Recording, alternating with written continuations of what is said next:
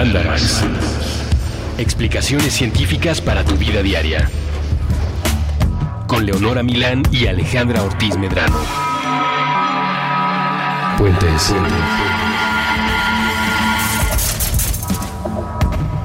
Bienvenidos a Mandarax, ese programa radiofónico que le explica a través de la ciencia lo que le pasa a usted día a día. Hola, yo soy Alejandra y estoy aquí con Leonora. Hola.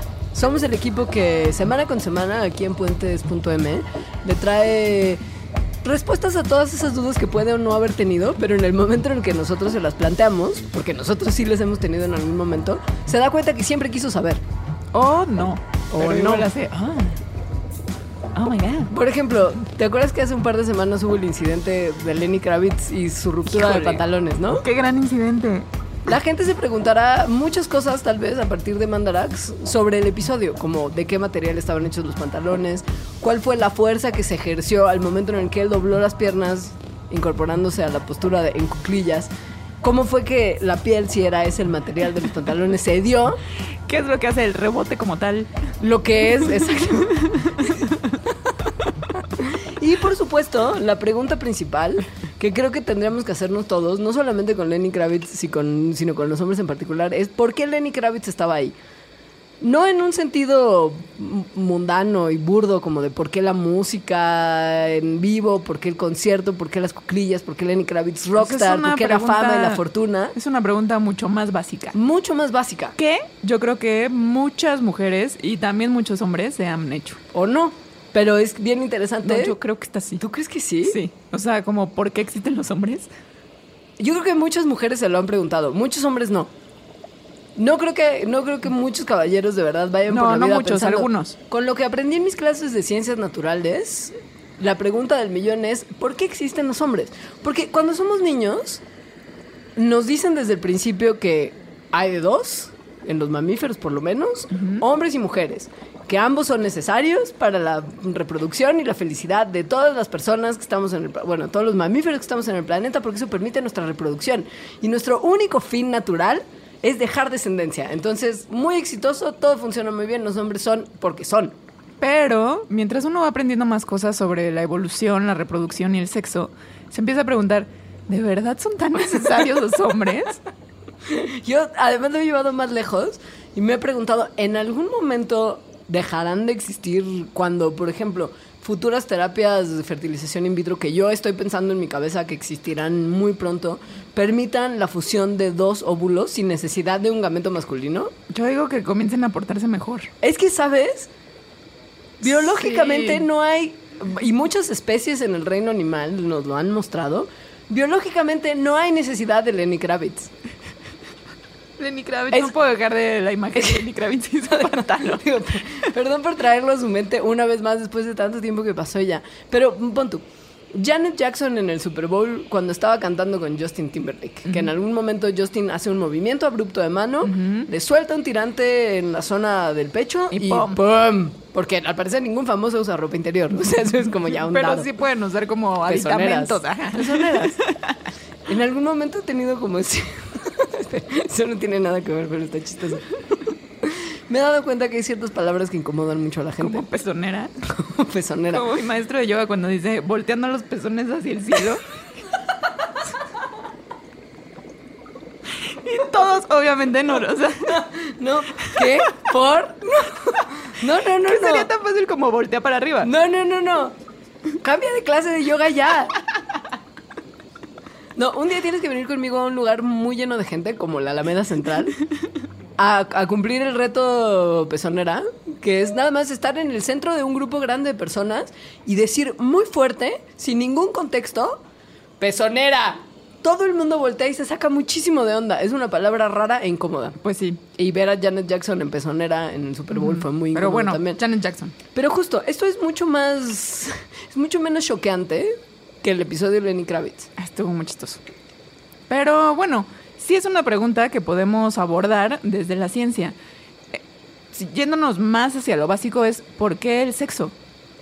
O sea, ¿por qué la naturaleza de repente ocurrió y, y perpetúa que en una especie se necesiten dos individuos para continuar con la, con el linaje, con la Ajá, descendencia. sí. Porque finalmente la pregunta es esa, ¿no? Los hombres mm, son necesarios simplemente por el hecho del acto sexual.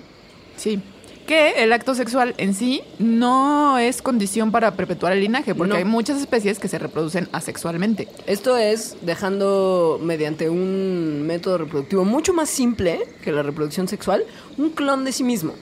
O sea, no necesitas buscar pareja, lo cual No. en muchas especies, bueno, en todas más bien, requiere de energía. Sí. No necesitas muchos recursos, o sea, no necesitas producir gametos, por ejemplo, es decir, óvulos, espermatozoides que también requieren de energía, que también requieren de cosas que comas, etcétera. Un proceso de diferenciación sexual a la hora del desarrollo, que seguramente también es caro, como biológicamente. Sí, el sexo, la reproducción sexual es muy costosa. Y sus resultados son estresantes. o sea, no sus resultados, el, proce- el proceso. Y, y los resultados son, en ocasiones, más fallidos de lo que la reproducción asexual nos muestra. Es, es, ma- es más complejo. O sea, de requiere tiempo y esfuerzo. Sí. Básicamente, mucho tiempo, mucho esfuerzo. Y de otro individuo. No nada más depende de ti, depende de otro también. Entonces, sí tiene muchos costos. Por lo tanto, ¿por qué, Dios mío, evolución? Explícanos Ajá. por qué hay sexo. Exacto. Y que a la vez esto va a resolverles también a ustedes la pregunta de por qué hay hombres aún. ¿Por qué Lenny Kravitz? ¿Por qué Lenny Kravitz? ¿Y por qué pasó lo que pasó que fue tan intimidante cuando lo de Janet Jackson fue tanto más sutil y discreto y Ay, elegante? Dios mío, Lenny Kravitz. Ahora, este es uno... Este, el, el estudio un poco del que les vamos a platicar corre a cargo de uno de los pocos hombres que sí se han hecho la pregunta de por qué demonios está él ahí. O sea, sí hay un grupo reducido de caballeros que se han hecho esta pregunta. Bueno, según yo, hay un grupo grande de caballeros que se han hecho esta pregunta. No hay tantos- muchos científicos han Hijo. estudiado la evolución del sexo. No tantos. O sea, en el universo de gente que hay en el mundo, la cantidad de biólogos que han estudiado el sexo Bueno. desde el punto de vista evolutivo son un minúsculo, minúsculo porcentaje. Ok. Pero bueno, Michael Brothers es un tipo que nos hizo favor de recopilar varias de las ideas que se han puesto a prueba a lo largo de los años sobre por qué los caballeros y por qué la reproducción sexual. O sea, ¿cuáles serían los beneficios del sexo? Que tiene que tener alguno, al parecer, porque es bueno, una- tienen que ser superiores a los costos. Claro, porque es una estrategia que se ha mantenido a lo largo de los siglos.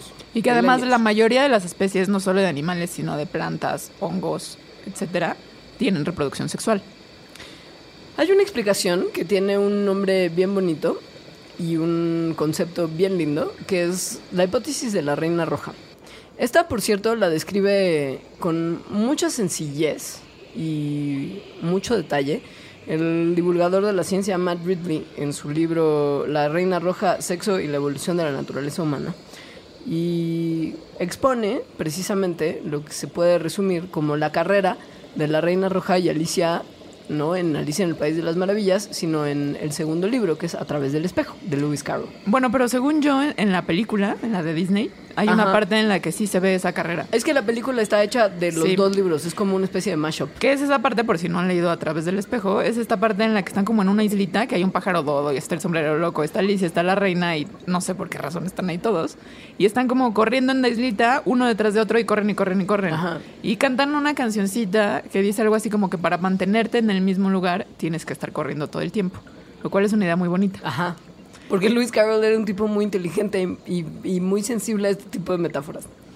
Lo- esta metáfora se usa en la evolución para describir cualquier proceso evolutivo en el que hay como una carrera entre dos especies, en la que entonces en alguna especie surge una estrategia para, por ejemplo, combatir un parásito, y el parásito entonces, como tiene esa presión de que a quien está parasitando pues ya tiene mejores defensas, evoluciona algo para entonces seguirlo atacando. Que lo bonito es que no llegan a ningún lado más que al mismo lugar donde empezaban, que era estando vivos, digamos. Sí. O sea, son estrategias necesarias para mantenerse. O sea, lo que está explicando es la coevolución, en la que dos especies esta- sirven como presión de selección, como una presión para que la otra evolucione, y al final ninguna es que le gane a la otra. Por eso están No. en una carrera donde acaban en el mismo lugar, Claro. como Alicia en el País de las Maravillas. Ahora, esto explica hasta cierto punto, porque ha tenido sus críticas y ha tenido sus cuestionamientos, la hipótesis de la reina roja, la reproducción sexual. Y hay una manera, que justo es la que usa Michael Brothers en un artículo en la revista Science, que es muy sencilla, porque el concepto visual es, es bonito. Hay unos caracolitos que viven en agua dulce y que se pueden reproducir sexual o asexualmente. ¿No? O sea, ellos tienen la opción, porque esto también es una locura. En el reino de los seres vivos hay una cantidad de estrategias de reproducción Sí. que además viven co- Muy que locas. coexisten. Los hongos, cuando yo llegué a nuestra clase, porque es que además escuchen esto, este, eso ya desde ahí empieza el mal viaje. En la Facultad de Ciencias, cuando estudias biología, tienes clases padrísimas como biología de hongos. Hongos. Es un semestre entero en el que alguien va y se para ahí y te habla de hongos. Es padre, sí. Cuando yo entré a biología de hongos y nuestro maestro Rodolfo nos dijo que había ¡Ay, Rodolfo! Sí, Rodolfo. Fue mi compañero de laboratorio mucho tiempo. ¿Ven? Porque somos 200. Sí. ¿Ves? Bueno, el punto es que llegó y nos dijo que en los hongos había cientos de estrategias reproductivas y yo en ese momento supe que no iba a entender nada de la clase y que mejor haría en leer todo Harry Potter porque era la época en la que estaban apenas sacando los libros. Y ya, a partir de ahí fue como de, no, esto es demasiado para mi mente que entiende reproducción sexual y asexual, nada más. No voy a entender nunca, punto, ya, chao. Y conforme, pues sí, vas tomando la clase y te vas enterando de las estrategias reproductivas que tienen los hongos, te das cuenta de que, que un cangre caracolito de agua dulce tenga posibilidad de reproducirse sexual o asexualmente No es es una nada. cosa súper elemental. sí. Estos animalitos eligen, por decirlo de alguna manera, la reproducción sexual cuando están en áreas donde hay mayor número de ciertos parásitos que los atacan constantemente. Esto quiere decir que hay, porque en los lugares en los que se favorece la reproducción sexual hay más hembras, hay más machos, en particular en aguas someras, que es donde viven los parásitos que los atacan. Que esto responde un poquito porque los hombres. Es decir, el que haya machos indica que hay reproducción sexual. No es para defender a las hembras de los malvados parásitos. Ojo, porque también hay como una cosa probablemente que mucha gente cree. Sí, no, no tiene nada que ver. Que los machos están ahí como por fuertes y, y- y de- y defensores de las pobres hembras indefensas. Lo que sucede Nada. es que en la reproducción sexual se combinan los genes de los dos individuos que se están reproduciendo. Y entonces eso hace que eh, generen nuevas combinaciones de estos genes. Que entonces si hay parásitos es probable que alguna de esas combinaciones sirva para defenderse de esos parásitos. Entonces esto tiene que ver con la reina roja en que justo la reproducción sexual permitiría que siguieran en la carrera contra los parásitos. Esto es lo que explica que en las aguas más bajitas, estos caracolitos de agua dulce tengan una mayor población de machos y haya más reproducción sexual. Esta va a generar eventualmente mayor variabilidad y le dará una mayor posibilidad de sobrevivir ante el ataque de los parásitos que viven, sobre todo en aguas someras. Pero cuando no hay parásitos solo hay hembras.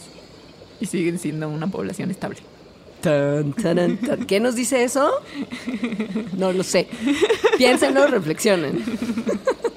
O sea, básicamente lo que tú anotaste en nuestros textos con los que preparamos este programa día con día, que es un bajón y cuando lo leí fue como, ay, dude, qué bajón. Es que el sexo evolucionó para defendernos de los parásitos. Sí, O sea, muy, de manera muy simplista. pero es sí. una de las hipótesis más fuertes que se manejan hasta ahora, pero hay otras también de por qué evoluciona Sí. el sexo, porque en realidad la evolución del sexo sí es un misterio evolutivo. O sea, no hay una respuesta tal cual, así, al día de hoy.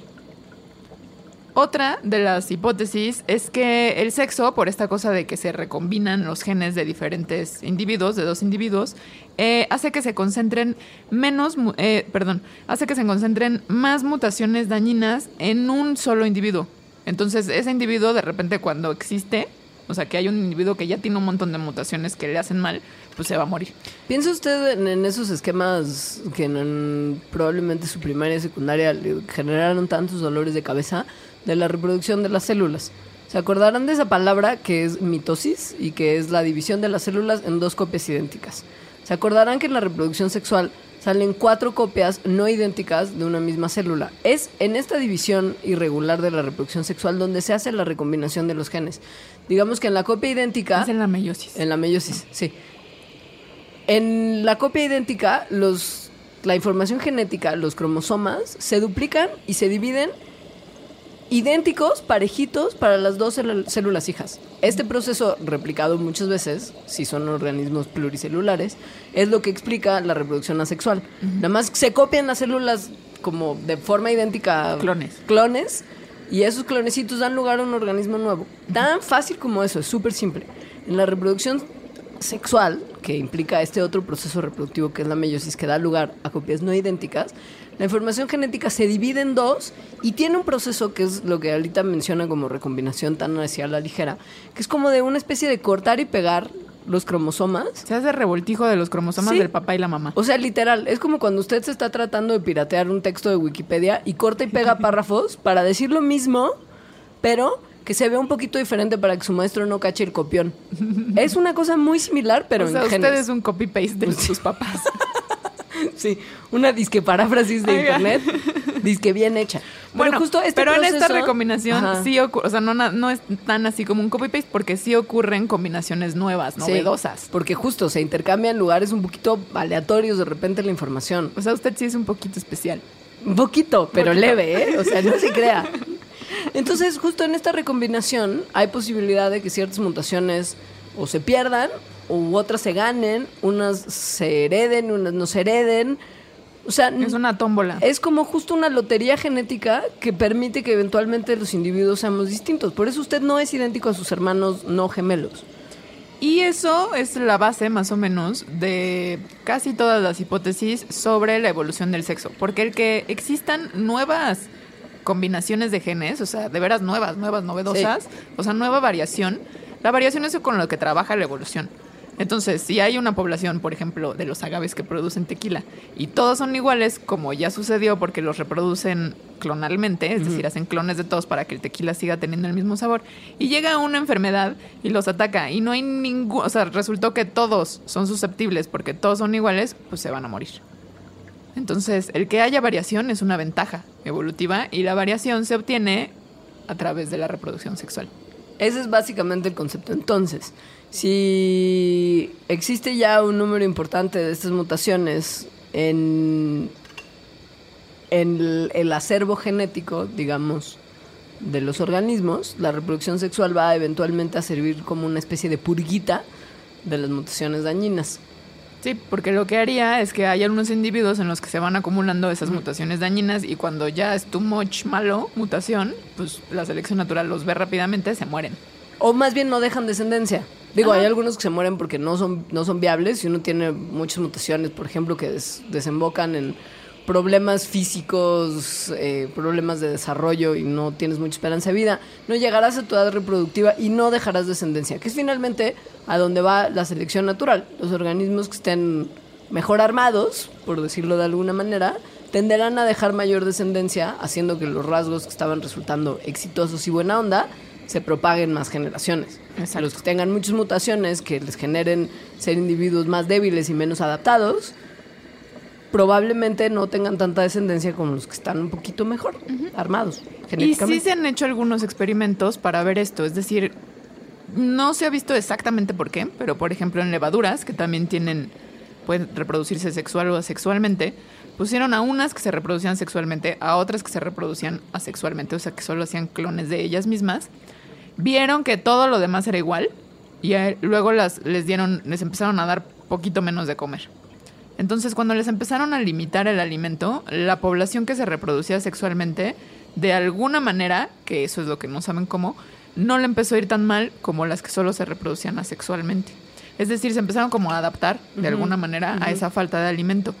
No saben bien por qué no, o sea, no saben bien qué pasó, pero lo que se está viendo ahí es que la reproducción sexual sí te da como un kit de sobrevivencia ante cambios en el ambiente.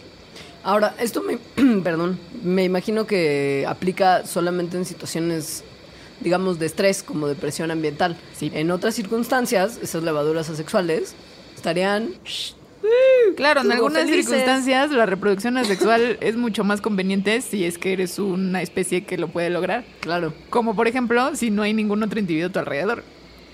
Pon tú, porque hay, hay lugares del mundo donde eso ocurre. Sí. No hay disponibilidad de otra cosa.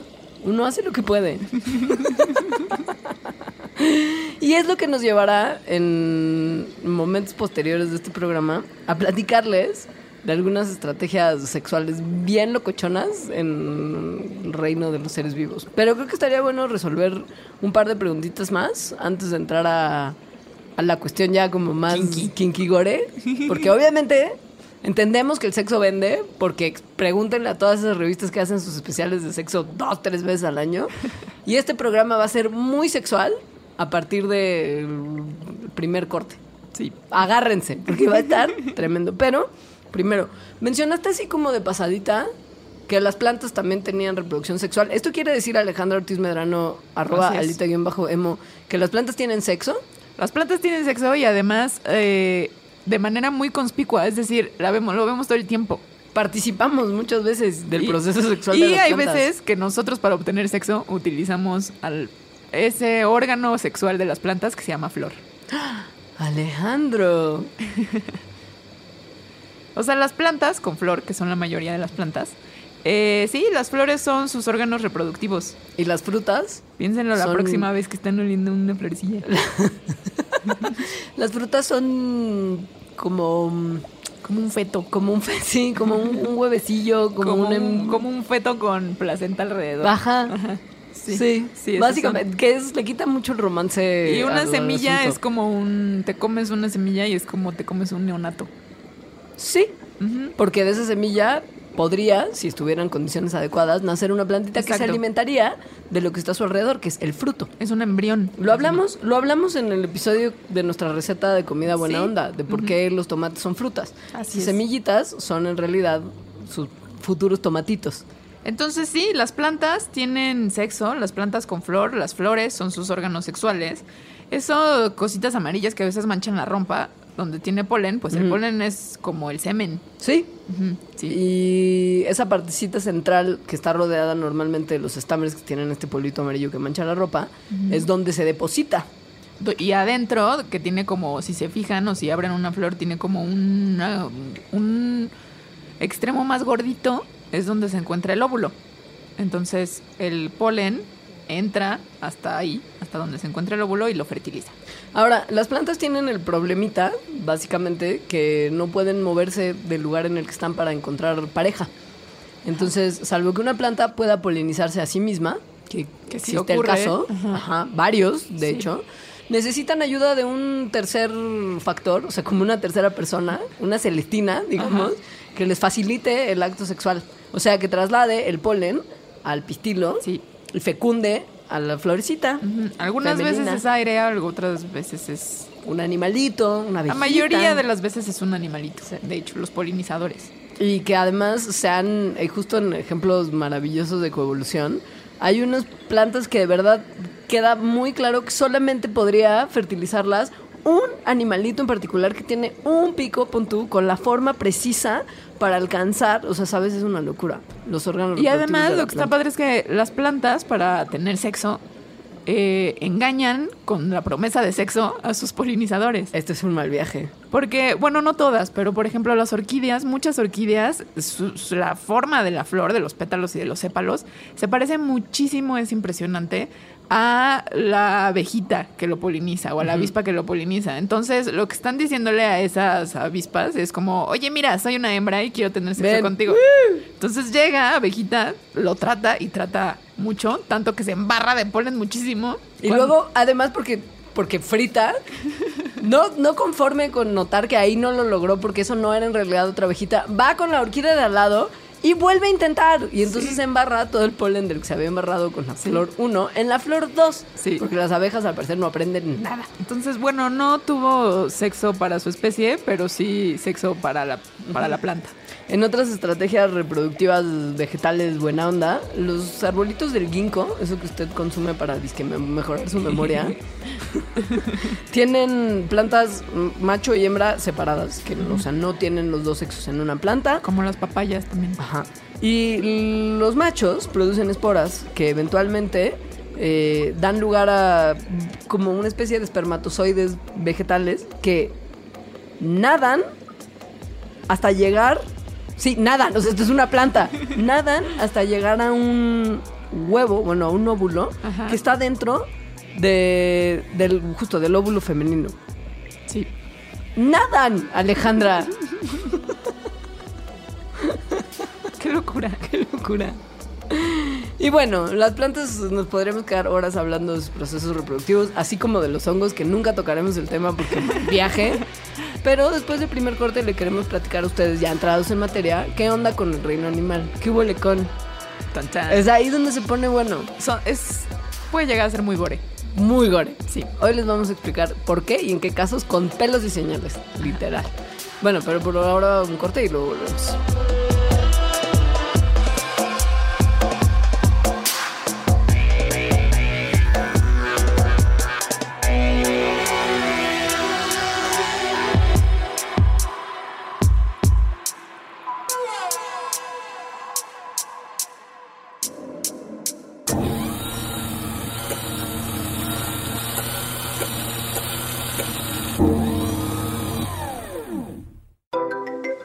Cambiado tus formas.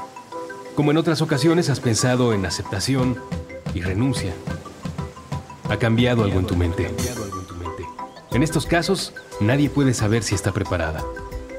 Solo un demente o personas realmente irresponsables podrían atreverse a engendrar vida aquí, en este mundo que se cae a pedazos. Cambia la percepción de la realidad y el tránsito de las emociones. Te vienen a la mente todas las historias de discriminación y acoso que has escuchado. Las personas ya ni siquiera son capaces de ceder el asiento en el metro a las mujeres embarazadas. Un día te detienes y escuchas, y escuchas. Y parece que fueras capaz de percibir todo lo que sucede dentro de tu cuerpo y fuera de él. En realidad, tu vida apenas comienza. La jefa. Maternidad moderna. Con Ifigenia Martínez Urdaneta. Nuevo episodio todos los viernes una de la tarde. A partir del próximo 7 de agosto. La jefa. Las múltiples formas de ejercer la maternidad en el siglo XXI. Puentes.me.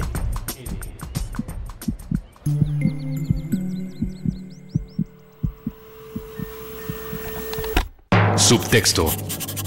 El arte de leer entre líneas. Con Magali Urquieta. Nuevo episodio todos los miércoles a la una de la tarde. Puentes.me.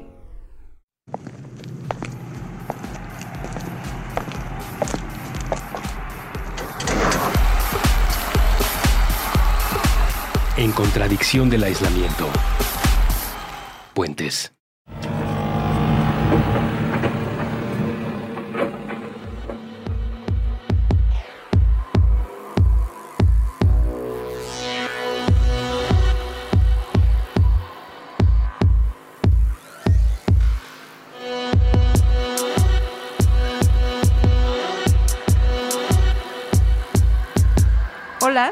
Volvemos a este programa que es Mandarax. Yo soy Alejandra y estoy aquí con Leos y les estamos platicando del sexo.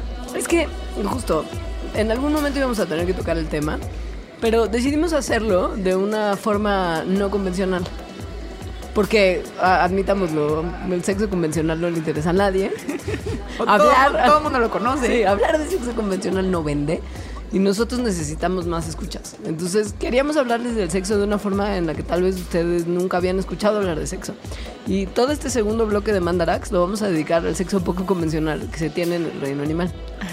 No lo recomendamos. O sea, recuerden que es específico para cada especie. Creo que sería importante antes de entrar a detallar prácticas sexuales del terror del reino animal, hacernos la pregunta que probablemente muchos de ustedes se hayan hecho ya, que es, oye, esos dos perritos están teniendo ondas y parece que le están pasando súper bien o súper mal en su caso. ¿Qué pasa? ¿A los animales les gusta tener sexo o es una cosa que hacen mecánicamente solo con fines reproductivos? Es una muy buena pregunta. Y los científicos no tienen una respuesta clara. No. La respuesta va desde no hay día hasta, ok, tal vez sí. Sí. Ah, yo creo que sí, pruébame lo contrario. Porque también, o sea, hay esa respuesta. Lo cual no habla muy bien de ese científico. Decir eso.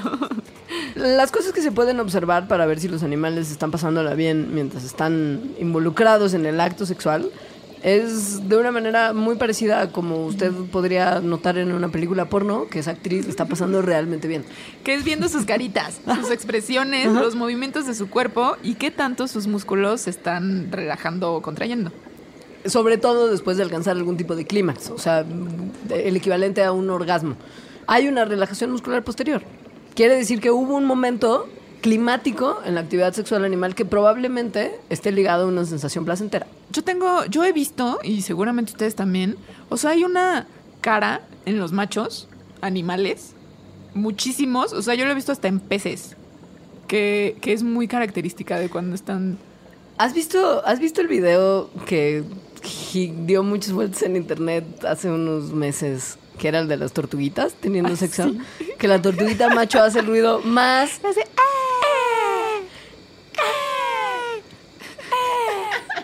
Eso, eso claramente, y la sonrisa, porque está sonriendo, Sí, dude, está está, sonriendo. sonriendo. nos indica que esa tortuguita no estaba siendo indiferente a la Uy, yo, yo luego vi, vi uno de un conejito. ¿Has visto el del conejito? Es un conejito que, o sea, está como dormido. Están como dos conejitos en una jaulita dormidos. De repente uno se despierta, eh, se sube al otro conejito, o sea, monta a la conejita. Empieza a moverse como loco, pero durante tres segundos, nada más. Y luego cae, como, como si muriera. Wow.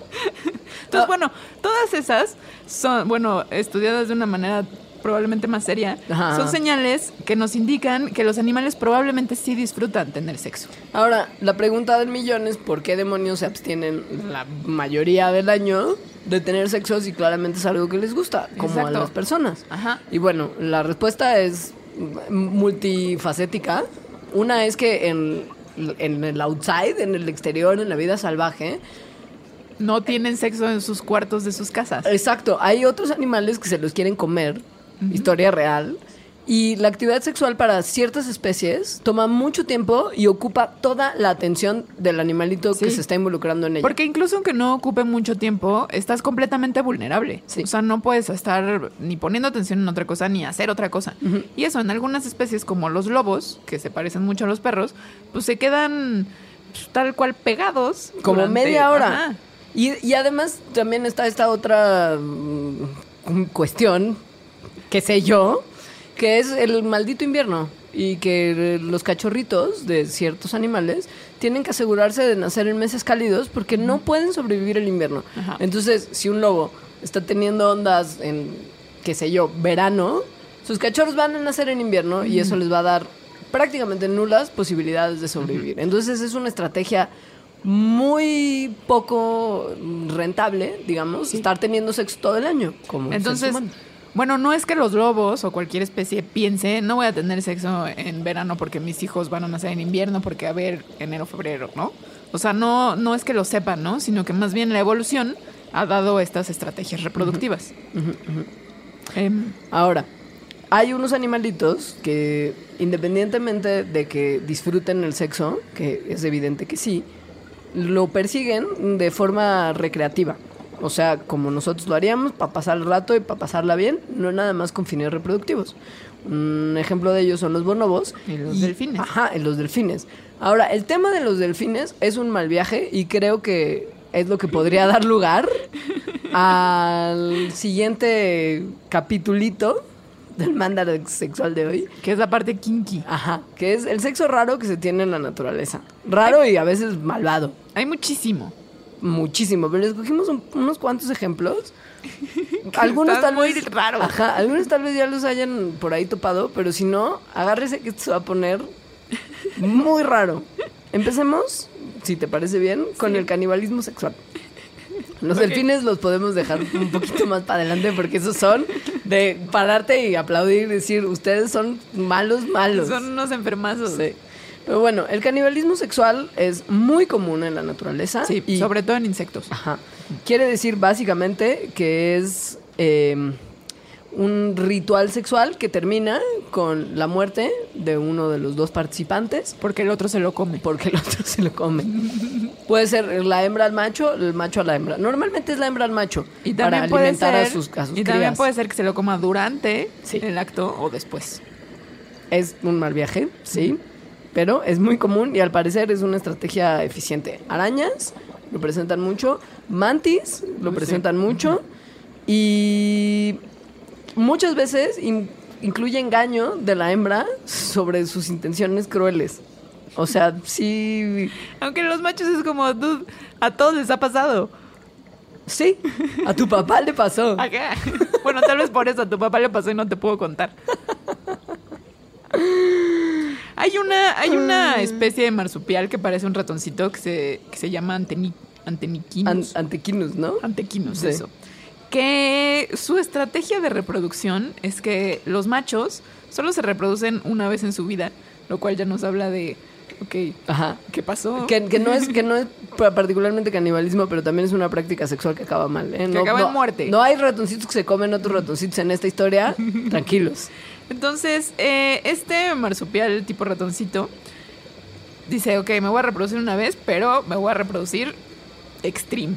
Entonces, eh, tienen sesiones de, de sexo que pueden durar hasta semanas. O sea, pero estamos hablando de que el animalito macho va y se da a todo lo que se encuentra. O sea, más de una hembra todas las veces que se puedan, sesiones de 14 horas durante varios días, pero literal, a todo lo que se mueva.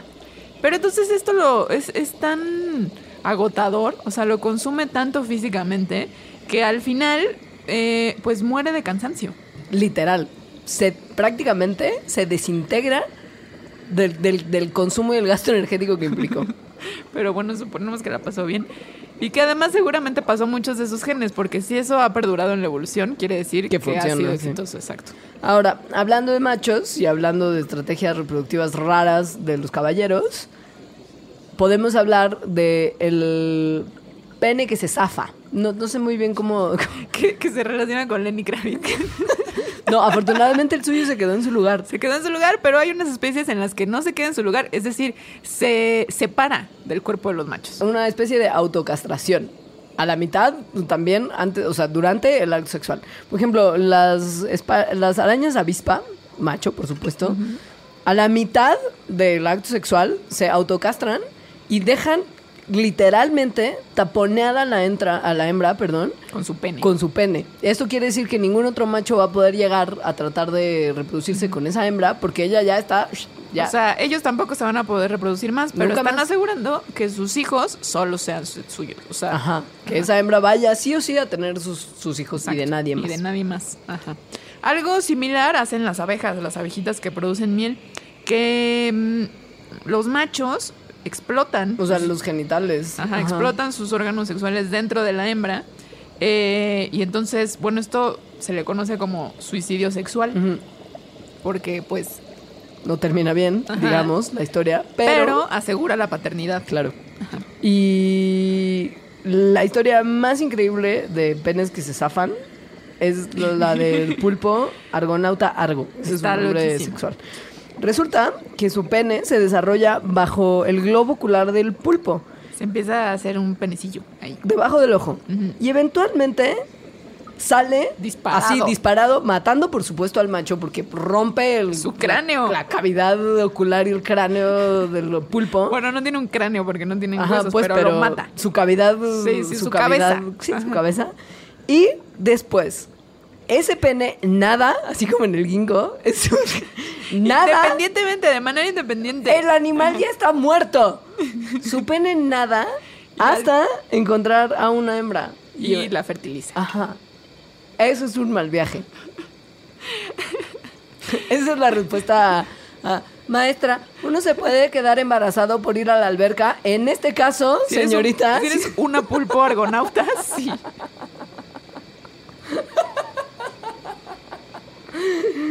¡Qué horror! Sí, no, qué, pues qué friki, más bien, qué distinto. Pero además también muestra cómo, o sea, la reproducción sexual, a pesar de todos sus costos, que este es el costo de la muerte, pues debe tener muchísimos beneficios, porque si no, no existiría. Porque además ese pene móvil pudo nunca haber encontrado una hembra a donde pegustearse. ¿Sabes? O sea, es una estrategia, cual- es un voladazo, no es como taponear Sí. a la hembra porque sabes, porque ya estás ahí. Lo cual lleva a que qué tan buena estrategia sería que si encuentras una hembra, te quedes con ella para siempre. Neciamente y de forma psicótica. O sea, pegado. Pegado, literal, pegado. Esto lo hacen todas las especies de unos peces que seguro han visto, que son estos que viven a profundidades del mar muy, muy, muy, muy profundas, que en español se les dice rapes y que de hecho son muy deliciosos para comer. Yo he comido. que son horribles, ¿no? Que son como una bola, que tienen una mandíbula muy grande con unos dientes como monstruosos. Son los de y la que lamparita. tienen, ajá, que Sí. como característica tienen como una lamparita en la cabeza con la que atraen a como otros pececillos para comérselos. Todos, esa imagen que tienen ustedes de ese pez, todos son hembras. Los machos son muchísimo más chiquitos, o sea, tan chiquitos como una aleta, hagan de cuenta. Entonces, lo que ocurre es que en el fondo marino es difícil encontrar a esos peces, es difícil encontrar parejas. Entonces van las hembras comiendo así y hay machos, ahí las hembras van dejando como un rastro de feromonas que los machos, que son muy chiquititos, detectan. Entonces siguen el rastro de la hembra, cuando lo encuentran, la muerden, o sea, como de algún lugar, se agarran a ella y luego comienza un proceso en el que el sistema circulatorio de macho y hembra No. se, se vuelven uno mismo. No. Los machos comienzan a atrofiársele todos sus órganos, es decir, se vuelven literalmente un apéndice de la hembra. El único órgano que no se atrofia son los testículos, lo cual indica que se vuelven un apéndice que le está proveyendo de semen durante toda la vida de la hembra. Y sí, se vuelven... De hecho, mucho tiempo, durante décadas, eh, los científicos pensaron que, que esos apéndices que tenían las hembras justo eran como una parte de ella, como un apéndice. Hasta mucho tiempo después se dieron cuenta que eran los machos atrofiados. No, no, no. Y las hembras pueden tener a varios machos, hasta seis. O sea, No, como de pegados. seis pegados, ajá, que les suplen toda su vida de esperma. Eso es lo más mal viajante que hemos oído hasta ahora. Sin embargo, no es lo más mal viajante de lo que hablaremos ahora, porque también en, en novios psicóticos está el caso de las pulgas como de cama. O sea, cuando uno tiene, sí, Ajá. como chinches, ¿no? Y Sí, porque este novio psicótico es quiero estar pegado a ti, mi amor. Ajá. Toda la vida. Este es más bien, te voy a empalar con mis órganos reproductivos Este, este novio psicótico está mucho peor. hasta que estés ya tan mal herida y después voy a eyacular en tus heridas. Ajá, eso es lo que hacen las chinches que hay en las camas de desafortunadas personas. ¡Qué mal viaje! O sea, llegan con su pene y lo usan como una espalda. Como un cuchillo. Ajá, como un cuchillo. Y entonces, pues le hacen una herida en el abdomen, tal cual a la hembra. Es muy dañino para el cuerpo de las hembras. De hecho, los biólogos no entienden cómo es así de todas las estrategias. ¿Cómo demonios funciona? Y bueno, eso, como dijo Leonora, eyaculan en la herida. Y No. a- Y, así fertilizan. O sea, No. novio psicótico. Qué mal viaje. Ahora, esto es por lo menos en plan uno a uno, ¿sabes? O sea, hay un novio psicótico dándole lata a una hembra. Ahora, si ustedes conocen, no, bueno, el reino animal, justo los animalitos que podrían parecer más lindos y encantadores, tienen de repente unas conductas sexuales muy lacras. Y es el momento justo De hablar de... de los patos. Ay, es que son el Los peor patos son los peores, creo. Yo no lo sabía. Yo, No, yo y no lo esperaba O sea, tampoco. lo- los patos son este animalito totalmente poético que uno ve en las representaciones de un plácido lago con plantitas, donde uno se va a ir a relajar, uno le da de comer a los patos porque son adorables. Y además luego ve como a mamá pato con su fila de Pues, patitos ay, bebés. entonces uno quiere llorar. Y no se imagina cómo No, ocurrió ¿cómo que nacieran esos patitos Es- bebés. escuchen esto, de verdad, es, es así turba violenta, ¿eh? O sea, es mentalidad justo de, de masas atacando a un pobre individuo. Los patos macho son muy insistentes sexualmente, digamos, al grado que las hembras han desarrollado a lo largo de la evolución vaginas que parecen Sacacorchos. como, ajá, para defenderse. para defenderse. Esto porque... Bueno, que los penes de los, de los patos también son particularmente eh, Horribles, ajá. Ah. Sí. Ahora, hay un ritual que es muy horrible, que, que se conoce en los círculos de, de biólogos como el vuelo de la violación. Y lo que pasa en ese vuelo es que varios machos, patos, atacarán a una hembra que esté sola y la van a picotear hasta que una de dos, o la hembra acceda a reproducirse con ellos, O o, muera. se muera. La atacan en el aire. No conformes, los patitos machos, si no hay hembras disponibles, también se atacarán sexualmente unos a otros. ellos. Y O sea, no, hay- no, y además no les importa si el pato en cuestión que están atacando está vivo o muerto. Ajá. O sea, si hay un pato muerto macho, les dará igual y los van a atacar sexualmente. Son muy insistentes. O sea, han evolucionado una conducta sexual tremendamente coerciva. Por, bueno, decirlo, sí. por decirlo de alguna manera. Los delfines hacen un poco lo mismo. Sí, también, también atacan, se conocen por... se atacan a hembras en, En grupo. grupo. y tampoco tienen mucha mu- mucha, o sea, no discriminan género y no discriminan, eso es muy tremendo también, no discriminan especies. Ah, O sea, los delfines tratan de jompear a lo que sea. Si hay un nadador ahí que está eh, como nada más chapoteando, puede ser víctima sexual de un delfín. Literal. O sea, no son tan encantadores y tan buena onda como uno creería. Bueno, pero también hay otras prácticas que, que no son tan traumáticas y sórdidas como esta de los patos. Son raras, pero no malas. O sea, no mala onda. Ajá. Como Y- por ejemplo la de unos bichitos que... ¿Cómo se llaman? Se llamarían como las... También son como chinches terciopeladas rojas. Ajá. Esto lo... Y les vamos a poner por ahí el link en la bitácora de este programa porque es una joya el cómic que hace. Matthew Inman, que se conoce mejor como The Oatmeal en los círculos del cómic y la caricatura, hace una tira extraordinariamente detallada sobre la conducta sexual de la termita terciopelada... De, de la, de la chincha terciopelada roja. Porque es... Está Más o menos o Bueno, lo que hace el macho es que crea como una casita de amor con su semen. O sea, saca, va sacando semen y va construyendo como casita de amor. Como un jardín Ajá, lindísimo sí. de semen. Además, lo va como decorando con cositas y bueno, hace tal cual así como un nidito de amor y de semen. La hembra, que va pasando por ahí, dice, "Uh, ¡Qué lindo jardincito, casita, nidito de amor de semen! Creo que voy a entrar para ver cómo es por dentro. Y entonces llega y se tallonea, si le gustó el jardincito del semen, se tallonea con las paredes, por decirlo de alguna manera, de este jardín y se insemina. Ajá. Bueno, y lo también puede pasar que no sea una hembra la que va pasando y Ajá. ve el jardín de amor de semen, sino otro macho. Entonces, si un macho ve el jardín de amor de semen de otro macho, va, lo destruye y le echa arriba su propio semen por si de casualidad pasa una hembra, se impresiona por algo medio destruido y de todas formas quiere entrar. Eso quiere decir que se impregnará del semen del macho destructor y no del macho original que puso tanto esfuerzo en hacer esa casita. Ese nidito de amor literal. Sí, esa no es la única la única ocasión en la naturaleza en la que los fluidos corporales se utilizan como un incentivo Fetiche. reproductivo. El fetiche del fluido. Por ejemplo, eh, las jirafas macho eh, flirtean, coquetean con las hembras, tomándose un poquito de su orina, o sea, de la orina de las hembras, para ayudarlos a distinguir en qué momento del ciclo reproductivo está la hembra, para saber si vale la pena hacer más coqueteo o no. Porque si no está en una parte del ciclo que le vaya a permitir ser eficientemente inseminada, pues ¿para qué gastar esfuerzo?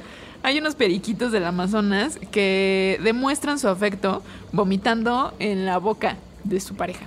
Los porco, eh, porcoespines no van a lograr empezar el acto sexual propiamente hasta que el macho orine de manera importante sobre el cuerpo de la hembra. O sea, como lluvia dorada. Golden shower, baby. Pero el más escatológico de todos, yo Sí. creo que es el hipopótamo. Es un mal viaje. Y que Internet también nos ha mostrado Ay. al, sí, más de una vez esta conducta. Hacen un movimiento conocido como el helicóptero de caca. o la explosión de ano de hipopótamo. Sí. En Es el lo que, que es. ajá, los hipopótamos macho empiezan a excretar heces y orina y empiezan a mover sus colas como un helicóptero, así rápidamente. Entonces, eh, de esa manera advierten a otros machos que ahí están y que son ellos. Y además atraen a hembras que estén por ahí. Con el olor de sus excrescencias. Que salen como un helicóptero. Es muy impresionante. Gracias, Internet. Porque verlo es muy tremendo. Pasan zoológicos, además. O sea, ¿sabes? Hay niños que Sí, dicen, "Ah, mira, mamá. el- ¿Qué está haciendo? Sí, está ligando, mijo. ¿No? Porque además usted ya puede decirle a toda esa gente que eso es una conducta sexual de coqueteo. No puede decirle también, está haciendo el helicóptero de caca. Y que además tener razón. O sea, que ese sea el nombre real de la conducta.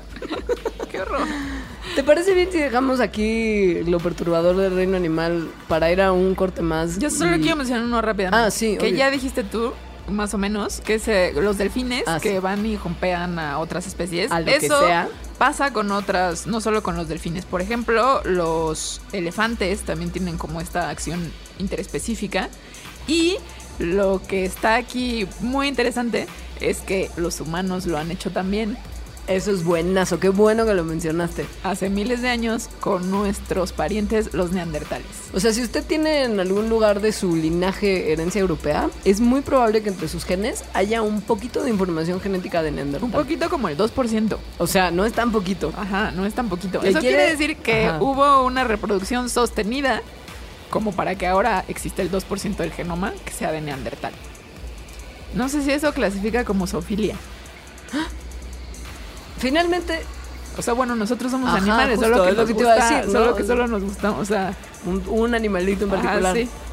Pero es más bien una, una cosa de libertinaje muy tremenda. una cosa de palabras, del lenguaje.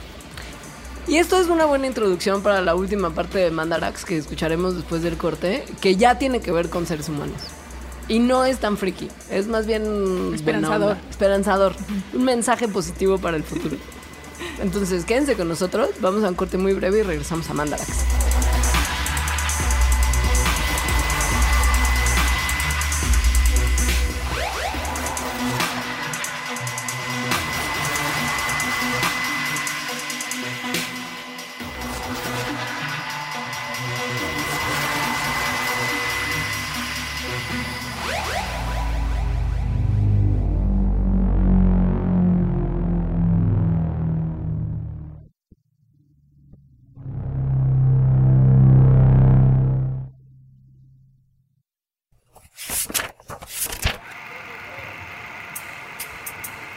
Durante las semanas recientes, ahora que nuestros programas han estado subiendo a la red, la pregunta se ha repetido. ¿De qué se trata puentes.me?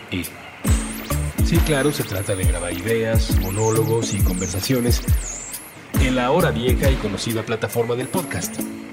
El aparato que le dio nombre ha sido descontinuado. Empleando la tecnología del transductor acústico eléctrico, es decir, un micrófono. Un micrófono. También se trata de básquetbol, de cine, de guionismo, de literatura infantil, de Los Simpson, de ciencia y ciencia ficción, de arte callejero, de libros y lectores, de la guerra de las galaxias, de drogas recreativas y el derecho a consumirlas, de videojuegos, de teatro, de diseño, de agua. Puentes se trata de utilizar la red para algo más que la cacería de clics. Puentes se trata de compartir, compartir, compartir. Se trata de los dos lados del mensaje. Se trata de nosotros, quienes hacemos y escuchamos estos programas. De nuestra relación con esta ciudad y este tiempo. Se trata de pensar en cómo será el mundo mañana. Se trata de imaginar. De eso se trata. Puentes. El mejor escaparate, el mejor escaparate de la cultura urbana es la calle. El cerebro. Con Jorge Zabarripa. Todos los lunes nuevo episodio a la una de la tarde. Puentes.me.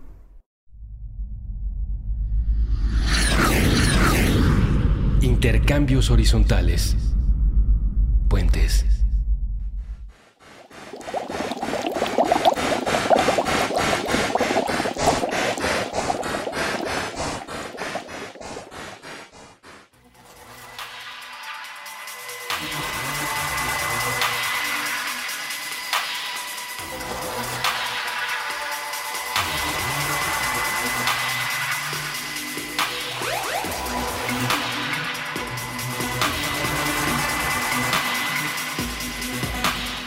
Regreso en Mandarax, en nuestra edición especial del Setso, en el Otso, en el Setso. Y, porque sí, no podíamos quedarnos nada más en el resto del reino animal y no tocar base con los seres humanos, aquí no les vamos a decir, ojo, técnicas para pasarla mejor, qué juguetitos usar, dónde conseguirlos, si está bien o no tener ciertas fantasías. No. O, o cuáles, según la ciencia, las mejores técnicas de ligue, que según No. yo no deben creer nada de eso. No, no, para nada. No, sí. Esos son como, como clickbaits, o sea, como, como cosas que lo hacen a usted inevitablemente dar clic a un link en páginas cuestionables como Social y que no tienen nada que ver con lo que pasa en realidad. Ahora, les escogimos un par de datos sobre sexo entre seres humanos que son una muy buena justificación para la conducta sexual, o sea, para el acto sexual en humanos, entendiendo que es complicado, que es caro, que evolutivamente es exitoso, pero que implica mucho esfuerzo por parte de las personas que están dispuestas a realizar el acto Exacto. sexual y de manera reproductiva. De manera no reproductiva, también el costo es alto. Sí. Y de repente dices, bueno, o sea, sí se la pasa uno bien, pero vale la pena por todos los costos, tanto emocionales como físicos, que tiene la actividad sexual no reproductiva. La respuesta, Es o sea, sí. Lenny Kravitz, es sí. O sea, el sexo tiene beneficios en su cuerpo, en su salud. Independientemente de, de que uno acaba Todo más contentito si es que tuvo suerte, ¿eh? porque de ninguna manera es una cosa que está dada. pero, pero, pues sacará algún tipo de provecho. Por ejemplo, el sexo se ha visto en algunos estudios que promueve el crecimiento cerebral. Estos estudios son muy tremendos, ¿eh? Van a hacer que usted quiera correr a proponerle a esa señorita de la oficina que siempre le ha gustado que vayan a tener un fin de semana locochón. Topen esto. En ratas se hizo el estudio, ojo, pero se vio que los roedores que son sexualmente activos, punto número uno, tienen un mayor crecimiento cerebral y punto número dos, parecen tener menos ansiedad que las ratas que no son sexualmente activas, en particular que son vírgenes. Sí, y muestran menos niveles de hormonas del estrés, como los glucocorticoides. Estudios previos habían mostrado que justo el estrés y eventos estresantes y no placenteros pueden limitar el crecimiento de las células cerebrales en adultos. Entonces, este estudio un poco parte a raíz de esta observación y de ver si lo contrario, es decir, experiencias placenteras que limiten el estrés, también favorecerían el crecimiento cerebral. Y la respuesta Es que sí. es que sí. O sea, no muchísimo se va usted como a convertir en un genio, pero sí hay una diferencia en roedores, por lo menos, entre los que han tenido una vida sexual activa y los que nunca han tenido sexo. Sí, que según yo todo está relacionado con que el sexo reduce el estrés. O sea, eso de que reduce las hormonas del estrés. Eh, también tiene otros, eh, pues también reduce la ansiedad, por ejemplo. Eso también se vio en el mismo estudio de las ratas. eh, y según ellos, pues entonces puede relajar también a las personas. Eso también se ha visto en personas mismas y no en ratas, en las que eh, reportaron hombres su actividad sexual y entonces los dividieron eh, entre los que tenían más o entre los que tenían menos sexo. Y se vio que los que tenían más sexo tenían menos, un nivel menor de presión sanguínea cuando estaban haciendo tareas que eran estresantes. Entonces, el tener sexo de manera recurrente, es decir, una vida sexual activa, podríamos decir, lo que produce en el cuerpo es que cuando uno se enfrenta a una situación estresante, no suba tanto su presión sanguínea. Y eso es bueno en general. Es muy bueno. Y además eso habla justo de que se tiene menos ansiedad ante las cosas que presenta la vida. Y además vieron que eso no ocurre eh, de la misma manera con la masturbación. Es decir, sí tiene que ver con la actividad sexual con otra persona. Si usted tiene migrañas, al parecer, la actividad sexual también puede aliviar el dolor de migraña para algunas personas. Hay unas que, eso sí, será que usted le tocó estar del lado equivocado del vidrio, pero hay unos casos en los que no solo no te quita el dolor, sino que puede resultar realmente incómodo tener sexo durante una migraña por lo sobreestimuladas que sobreestimulados que están tus receptores nerviosos, pero en un porcentaje importante Como el 30% más o menos. de, de esos son los que los que les los que no les los que no les sirve para nada, No, ¿no? los que sí les sirve también. No, 60% son los que sí tuvieron alivio y 30% son los que no. Es verdad. Pero, pues es un porcentaje importante y si usted sufre de migraña, sabrá que cualquier tipo de mecanismo que le ayude a usted a aliviar ese dolor va a ser benéfico. Y, Y- tiene también que ver, sí, perdón. No, No, no, no, que tiene también que ver con ciertas cosas que se liberan durante el sexo y el efecto que tienen en sus cerebros. Ajá. Que tiene que ver con también con que el umbral del dolor durante el sexo, particularmente durante el orgasmo, aumenta. Eso se ha visto en mujeres eh, en las que se durante justo el orgasmo, no sé cómo, Ajá. pero les miden el umbral del dolor y aumenta hasta un 70%, es decir, pueden resistir el dolor 70% más. Las sustancias que tienen que ver con esto y justo con la interacción con ciertas zonas cerebrales que disminuyen el dolor son las endorfinas. Ya hemos también hablado de ese milagro de la naturaleza aquí en Mandarax en más de una ocasión. Y la realidad es que pues al tener sexo se liberan endorfinas y esto funciona como una Sí. cosa que mitiga el dolor. Aunque también están investigándolo más a fondo, porque esto de que el umbral de dolor aumente tanto, sí podría, o sea, si se encuentra de una manera más fina qué es lo que está pasando. Como si hay una sustancia en particular que afecta de tal forma a una célula y se aísla y se replica. Se podrían hacer unos painkillers poderosísimos. Ajá, hay ejemplo. gente, por ejemplo, que tiene condiciones de dolor crónicas como la fi- fibromialgia, que no hay una medicina para el dolor que pueda ayudar con la permanencia, digamos, con el vivir día con día con dolor. Y este tipo de descubrimientos, justo si se, si se pulen mucho más, podrían cambiar la vida de la gente que tiene dolor crónico. Sí. Ahora, ya hablábamos de que reduce la ansiedad, no estrés. Estrés todo el día, pero mala noche no. Tu, tu, tu, tu. También nos hace felices. Sí. El tema de las endorfinas es, es clave. Ajá. Esto se vio en un estudio en el que les preguntaban a las personas eh, que calificaran como un, un nivel de qué los hacía felices de diversas actividades. De 0 a 10, pon tú. Ajá. Y entonces más bien ponían como en primer lugar tal, en segundo lugar tal y así. En último lugar, hacer los impuestos. De hecho salió que en último lugar era eh, el ritual diario más ser menos placentero, era como lo que tienes que hacer en la mañana. Como el tráfico, ¿no? Como salir de tu casa en la mañana y tener que enfrentarte a- Ajá, sí. al, al tráfico o al transporte público lleno o a todas esas cosas que implican ser godines. Ajá. Eso es lo menos placentero del mundo. Pero lo más placentero es el sexo. De hecho, vieron que la gente lo calificaba eh, que tener una sexo una vez a la semana te- era como el equivalente en felicidad a ganar 50, a tener un aumento de 50 mil dólares al año. Eso, es, mucha felicidad. sea, eso es más de medio millón al año de no, y además como está el dólar. Ajá, sí, por eso es más de medio millón de pesos al año. A eso lo equiparaban de tener, además, solo unita, unita vez a la semana. Ya sé. Ahora, si uno tiene sexo regular, tal vez un poquito más de una vez a la semana, par de veces a la semana, se ha visto, y esto en estudios que ya tienen muchos años, que mejora la condición del sistema inmune. Es decir, lo hace usted más capaz de resistir enfermedades que podrían infectarlo. Y por lo tanto más sano. Por lo tanto, más sano. Hay más producción de anticuerpos comparado con la producción de la gente que no está teniendo sexo una o dos veces a la semana.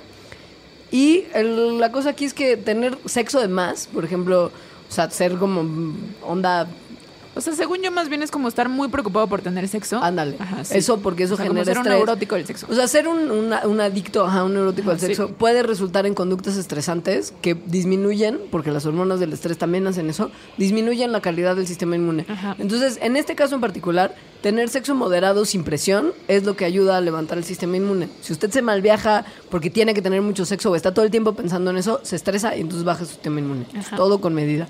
O sea, tener sexo regular, una vida sexual regular, eh, se ha visto que tiene que ver con todo esto, pues reduce su nivel de neuroticismo. Sí, literal, ¿eh? O sea, se ve esto en recién casados que están muy preocupados como por su viviremos felices para siempre y dónde vamos a vivir y como todas esas dudas que Ajá. atacan la mente de los recién casados. Si tienen mucho sexo estos recién casados, sus niveles de ser neuróticos en estos primeros Bajan. momentos del matrimonio bajan mucho. Ajá.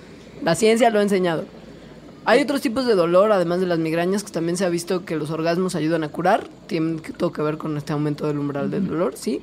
Y además, y ya como por último, para terminar, caballeros, Esto está buenísimo. eso está buenazo para ustedes. Y además, aquí sí, si usted es más bien un, un fan de los monólogos, funciona igual. ¿No? Sí, en este no hay diferencia entre sexo 1 sexo 2. No, no. Esto mm, entremos ya con más detalle. Los hombres sufren en números altísimos de cáncer de próstata. Las mujeres no, porque no tenemos una próstata. La manera de que a usted lo cheque un doctor para ver si tiene algún tipo de crecimiento irregular en su próstata es incómoda. Sí. Le tienen que introducir uno o dos dedos en áreas del cuerpo que usted no quiere nunca que se le introduzca probablemente nada. Y bueno, el cáncer de próstata está gacho. Es O sea, es cáncer. suele tener tasas Ajá. elevadas de mortalidad, precisamente porque los caballeros no son fans de hacerse los estudios para detectarlo y muchas veces se va sin detectarse. Pero hay una manera en que se puede reducir el riesgo de cáncer de próstata y es eyaculando un montón. Más Ah. o menos 21 veces al mes. Aquí no hay diferencia de dónde eyacula usted. ¿Me explico? Es lo que hablamos de sexo 1, sexo 2. Y si usted es fan de los monólogos, da igual. Sí, el chiste es eyacular. Juegue consigo mismo todo lo que quiera. Ajá. Esto lo hará pues menos susceptible a ese tipo de cáncer. Exacto. Es un como muy buen beneficio, es un muy buen ¿No? beneficio, sí. Esas cosas son las que hacen que entendamos un poquito más por qué el sexo como una estrategia reproductiva es eficiente y es benéfico para la- las poblaciones en la naturaleza. Para los seres humanos hay beneficios que no se ha estudiado si en otros animales se replican, salvo en algunos casos, que son todos los que les mencionamos. Hay más, no nos da tiempo para hablar de más. Se vio que evolutivamente funciona y pues, ¿sabes? En el caso de Lenny Kravitz, o sea, sí estuvo raro, pero pues, a nadie le molestó ver que estaba guardando Lenny Kravitz debajo de sus pantaloncitos de piel. Finalmente es una cosa Lenny. que... La moraleja para Lenny es no usar pantalones tan apretados. Y sí, sí, ponerse alguna cosa que... Como el mankini, ese bikini tan feo para caballeros que salió es que de si moda tienes- hace unos años. Pero es nada más una como una bola... si tienes un pantalón tan apretado, no te puedes poner nada abajo. Pero viste el mankini, es nada más como un costalito que agarra el área reproductiva, lo pasa como por la cadera y se atora como en una especie de hilo dental en el área de las pompas de los caballeros. ¿No viste las fotos de ese accesorio de sí, moda? sí lo he visto, sí. Eso podría funcionar muy bien para ropa interior de Lenny Kravitz. Lenny, este Lenny, es el consejo. Este es tu consejo. Y A mí lo que me sorprende es que no haya ocurrido antes. es real. Qué fortuna que estábamos en una época en la que el internet nos permitió verlo a todos. Y qué fortuna que el internet le permite a usted escuchar Mandarax miércoles con miércoles. Por hoy terminamos, pero la siguiente semana les tendremos un episodio bien interesante sobre temas que creo que hoy en día deben de hablarse con mucha más inteligencia de lo que se hablan hasta ahora. Sí. Pueden dejarnos comentarios en nuestros twitters, que es arroba leos y arroba alita-emo, o ahí mismo donde están escuchando, abajo en la sección de comentarios, en la página puentes.me. Nos encanta recibirlos y nos encanta saber que están semana con semana disfrutando este esfuerzo que hacemos, Alita y yo, para explicarles su vida diaria a través de la ciencia. Que tengan un muy bonito día, tarde, noche, como usted prefiera. Y nos vemos la próxima, bueno, nos escuchamos la próxima semana. Adiós. Adiós.